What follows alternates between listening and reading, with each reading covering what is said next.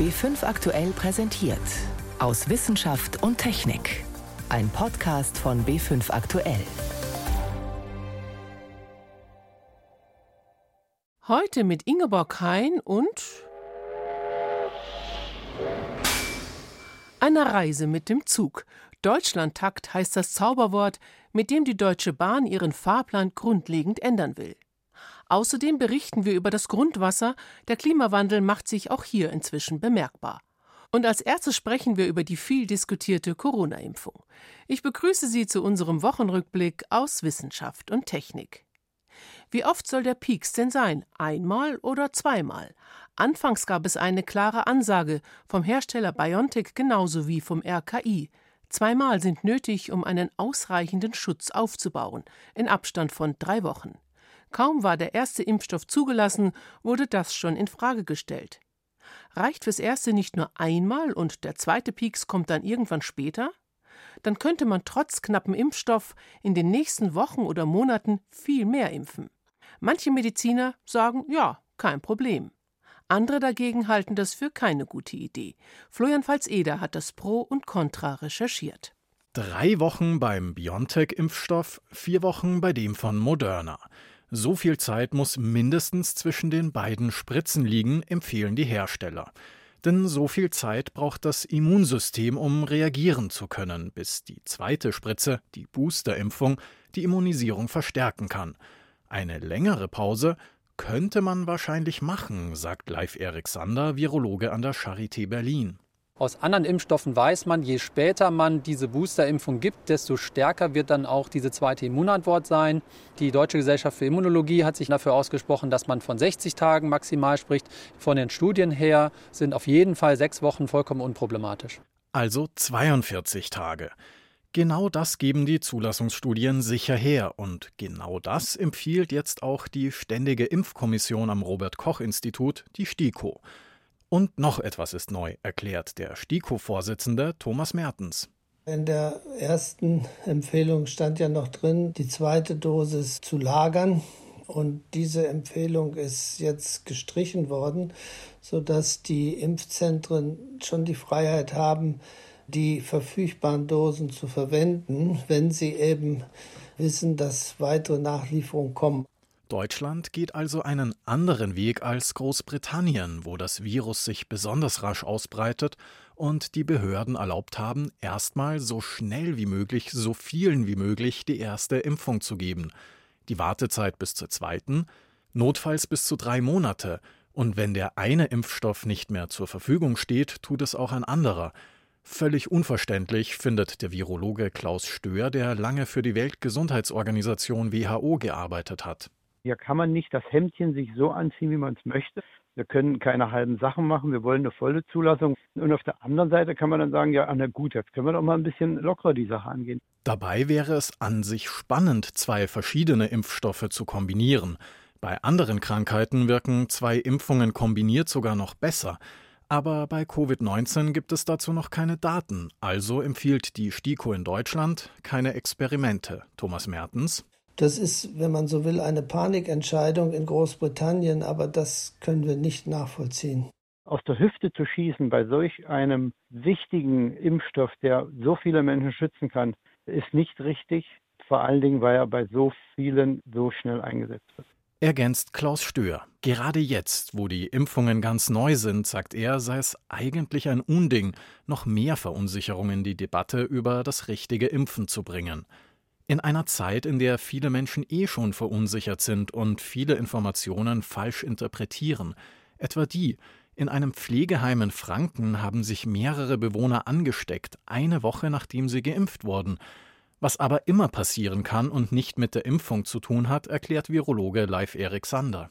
Es braucht in der Regel 10 bis 14 Tage, dass sich erstmal eine Immunantwort ausbildet und in der Zeit sind sie nicht geschützt. Also wenn jemand sich natürlich äh, sofort nach der Impfung ansteckt oder bereits sogar vor der Impfung angesteckt hat, dann kann die Impfung nicht wirken. Das ist immunologisch ganz klar. Erklärt Thomas Mertens. Auch bei den neuen Corona-Impfungen dauert es ein bis zwei Wochen, bis der erste Schutz aufgebaut ist. Nach drei bis sechs Wochen soll dann die zweite Spritze diesen Schutz boosten, die Immunisierung verstärken. Ob eine längere Pause auch noch geht, ein anderer Impfstoff oder vielleicht sogar nur eine Einfachimpfung, all das ist Stand jetzt noch unklar. Ein Beitrag von Florian Pfalz-Eder. Was haben so unterschiedliche Krankheiten wie die Corona-Infektion, HIV und Ebola gemeinsam? Sie alle sind tierischen Ursprungs, heißt, das Virus ist von einem Tier auf Menschen übertragen worden. Obwohl SARS-CoV-2 seit über einem Jahr kursiert, ist die genaue Infektionskette noch immer nicht bekannt. Wo ist das Virus zum ersten Mal aufgetreten? Von welchem Tier stammt es? Das will ein internationales Forscherteam im Auftrag der Weltgesundheitsorganisation in China klären. Aber die Chinesen ziehen offensichtlich nicht mit. Ruth Kirchner ist Korrespondentin in China und ist momentan in Berlin. Frau Kirchner, eigentlich sollte ja die Reise der Wissenschaftler in diesen Tagen starten. Warum klappt das nicht? Also ehrlich gesagt wissen wir das nicht so ganz genau. China sagt, man sei noch in Gesprächen über den Termin, man sei auch noch in den Vorbereitungen bei der Ausgestaltung der Reise und gegenüber der WHO war von Visaproblemen die Rede. Aber so ganz erschließt sich mir das nicht, denn einige der Wissenschaftler waren ja sozusagen schon in Anreise, die waren schon auf dem Weg nach China, mussten dann kurzfristig umkehren und dass das einfach nur ein Missverständnis war, das kann man nicht so richtig glauben. Also da hat man schon den Eindruck, Eindruck, China wolle da diese Reise verzögern oder zumindest ausbremsen. Kommen wir mal zu dem Team selbst. Wer ist denn da dabei? Das ist ein Team von zehn internationalen Experten aus ganz unterschiedlichen Ländern. Australien, Dänemark, Niederlande, Deutschland. Ein Japaner ist dabei, ein Brite, Virologen, auch Experten für Zoonosen, also für Krankheiten, die sowohl bei Tieren als auch bei Menschen vorkommen. Und die wollten eben den Ursprüngen des Coronavirus nachspüren und wollten daher unter anderem nach Wuhan, wo die ersten Corona-Fälle dokumentiert wurden. Jetzt hatten ja die Chinesen in den letzten Monaten so den Eindruck erweckt, ja, Corona ist überstanden, ist für uns kein Problem mehr. Jetzt gibt es plötzlich wieder mehr Neuinfektionen. Wie passt das zusammen aus Ihrer Sicht?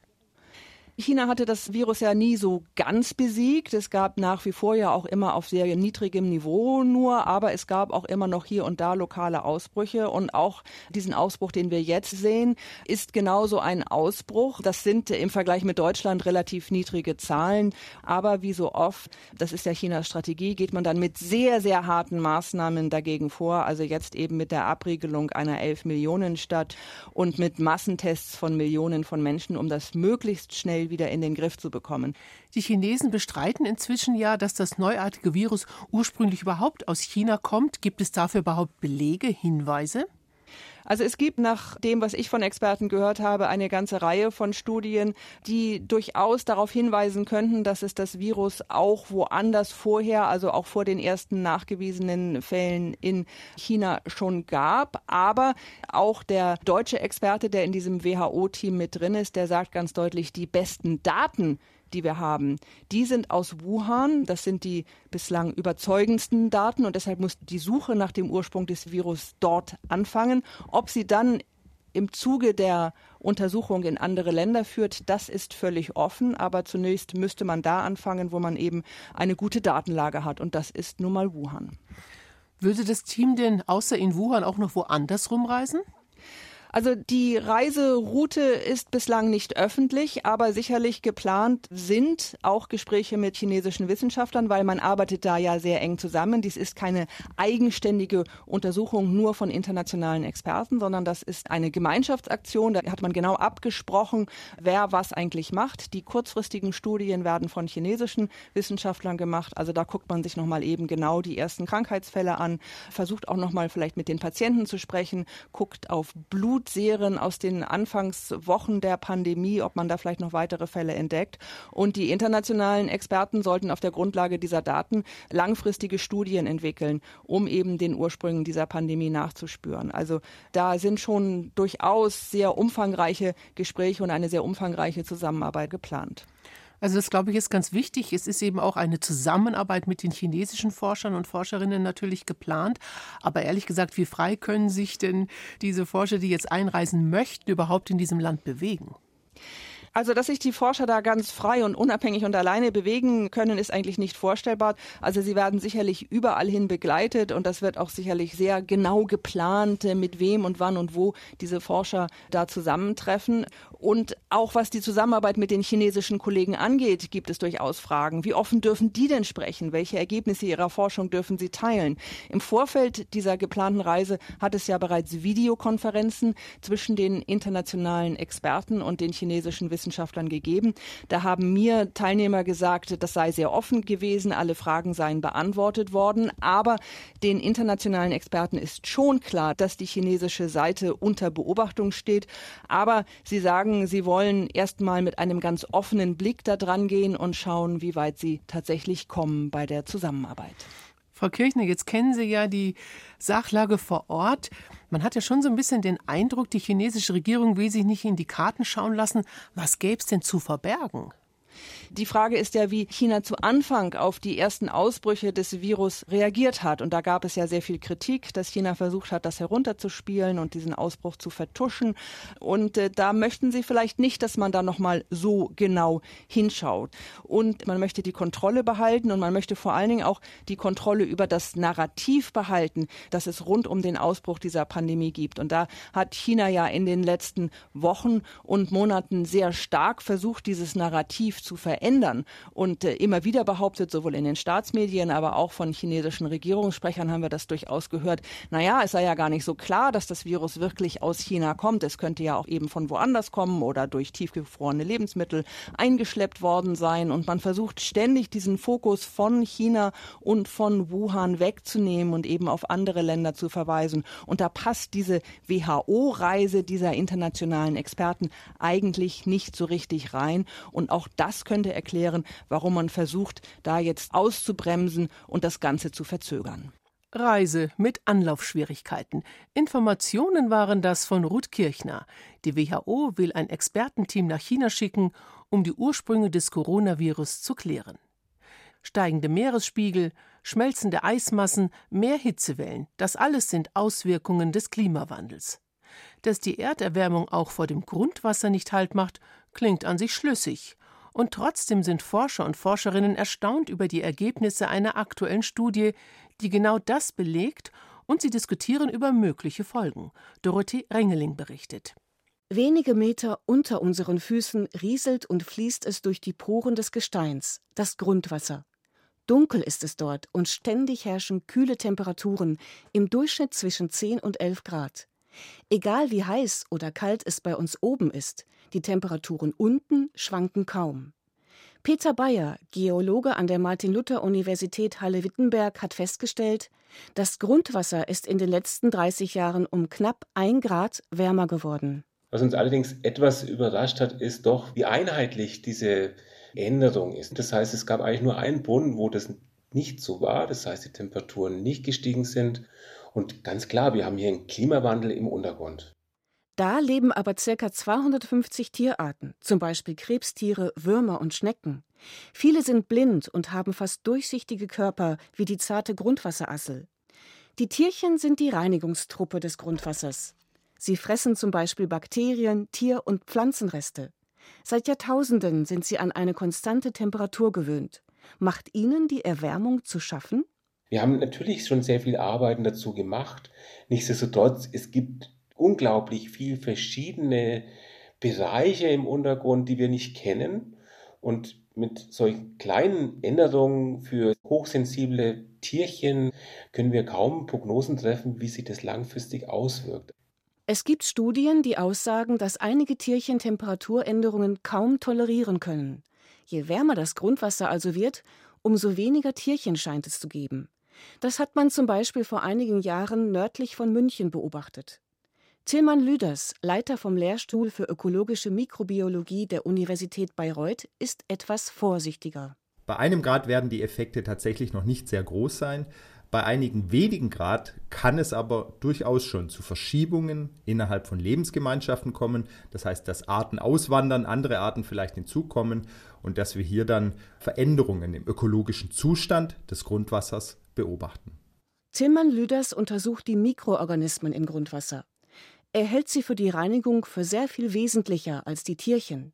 Sie halten zum Beispiel durch ihren Stoffwechsel und ihre Atmung das Grundwasser sauber und reagieren auf die Erwärmung anders als die Tierchen. Diese Erwärmung von einem Grad bedeutet für die Mikroorganismen zunächst einmal, dass die Aktivität leicht zunehmen wird. Das heißt, sie können ihren Stoffwechsel etwas beschleunigen und wir nehmen an, dass sich dadurch dann auch die Reinigungsleistung etwas verbessern wird.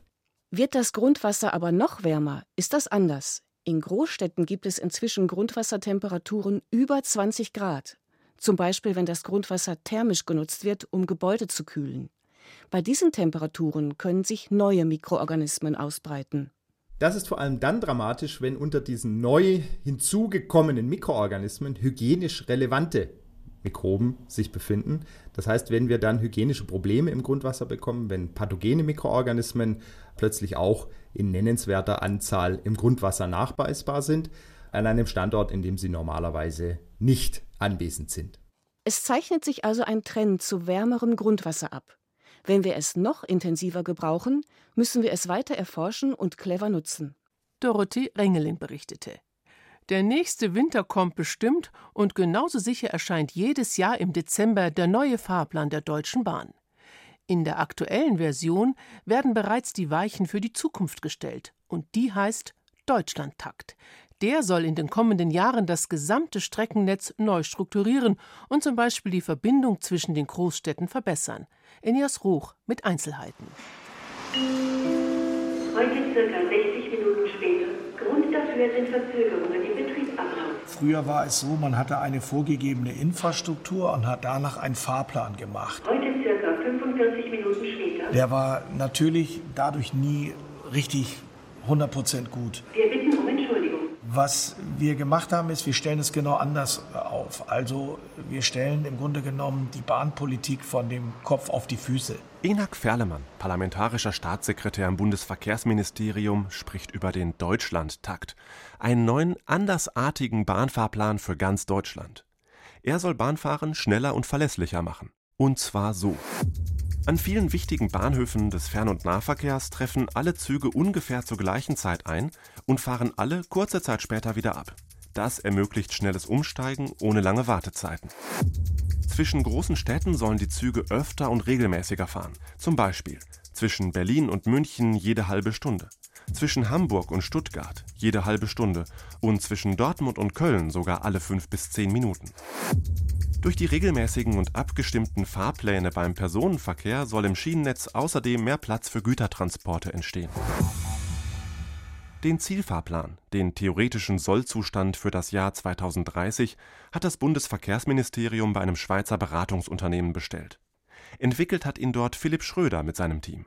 Die Verkehrsplaner haben bei wichtigen Bahnhöfen angefangen. Mannheim war ein Ausgangspunkt im Südwesten, anderer Ausgangspunkt ist Hannover im Ost-West-Verkehr gewesen. Und äh, daraus haben wir dann relativ schnell ein Fahrzeitziel abgeglichen, wie der Knoten in Erfurt liegen muss. Und dann hat sich das sozusagen perlschnurartig so ein bisschen fortgesetzt. Das lief etwa so ab.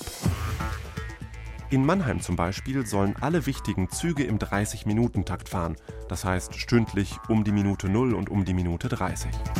Da auch an anderen großen Bahnhöfen wichtige Züge zu handlichen Uhrzeiten eintreffen sollen, also um Punkt, Viertel nach, halb oder Viertel vor, steht damit fest, dass die Züge bestimmte Fahrzeiten schaffen müssen. Von Mannheim aus nach Süden knapp 30 Minuten bis Stuttgart, wo der Zug passgenau mit anderen wichtigen Zügen zusammen eintrifft. Von Mannheim aus nach Norden knapp 30 Minuten bis Frankfurt, wo der Zug ebenfalls passgenau mit anderen wichtigen Zügen eintrifft. Von diesen Bahnhöfen aus geht die Planung dann ebenso weiter. An jedem Bahnhof sollen die Züge etwa gleichzeitig eintreffen, etwa gleichzeitig abfahren und das alles regelmäßig im Takt.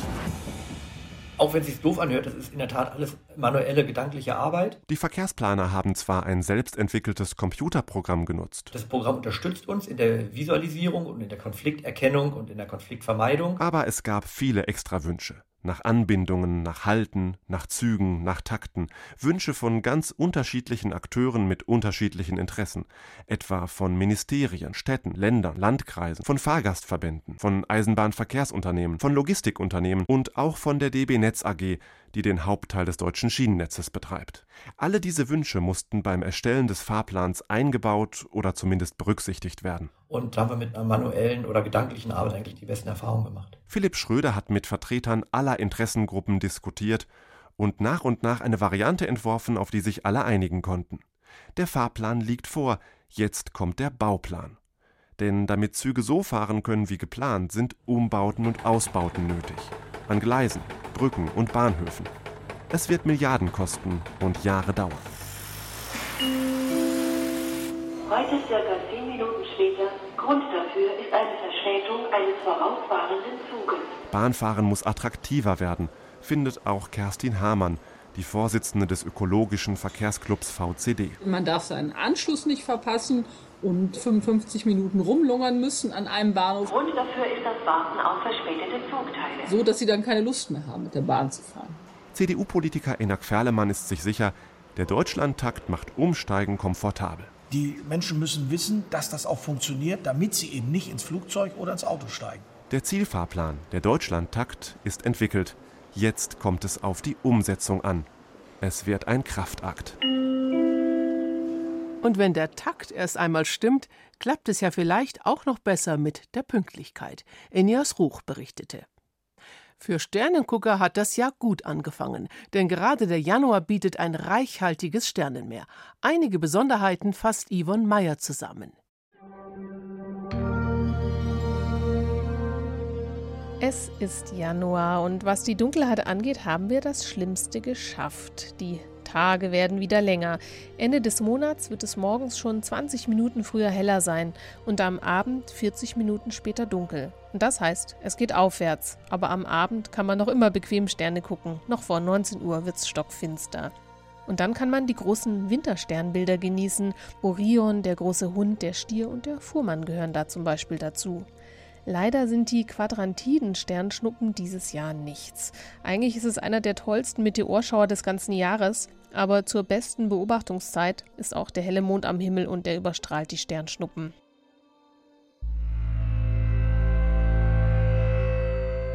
Aber es lohnt sich der Blick auf die Planeten, denn einige verschwinden nach diesem Monat für ein Weilchen. Jupiter und Saturn haben uns ja fast ein Jahr lang begleitet und sind sich im Dezember in der großen Konjunktion ganz nahe gekommen.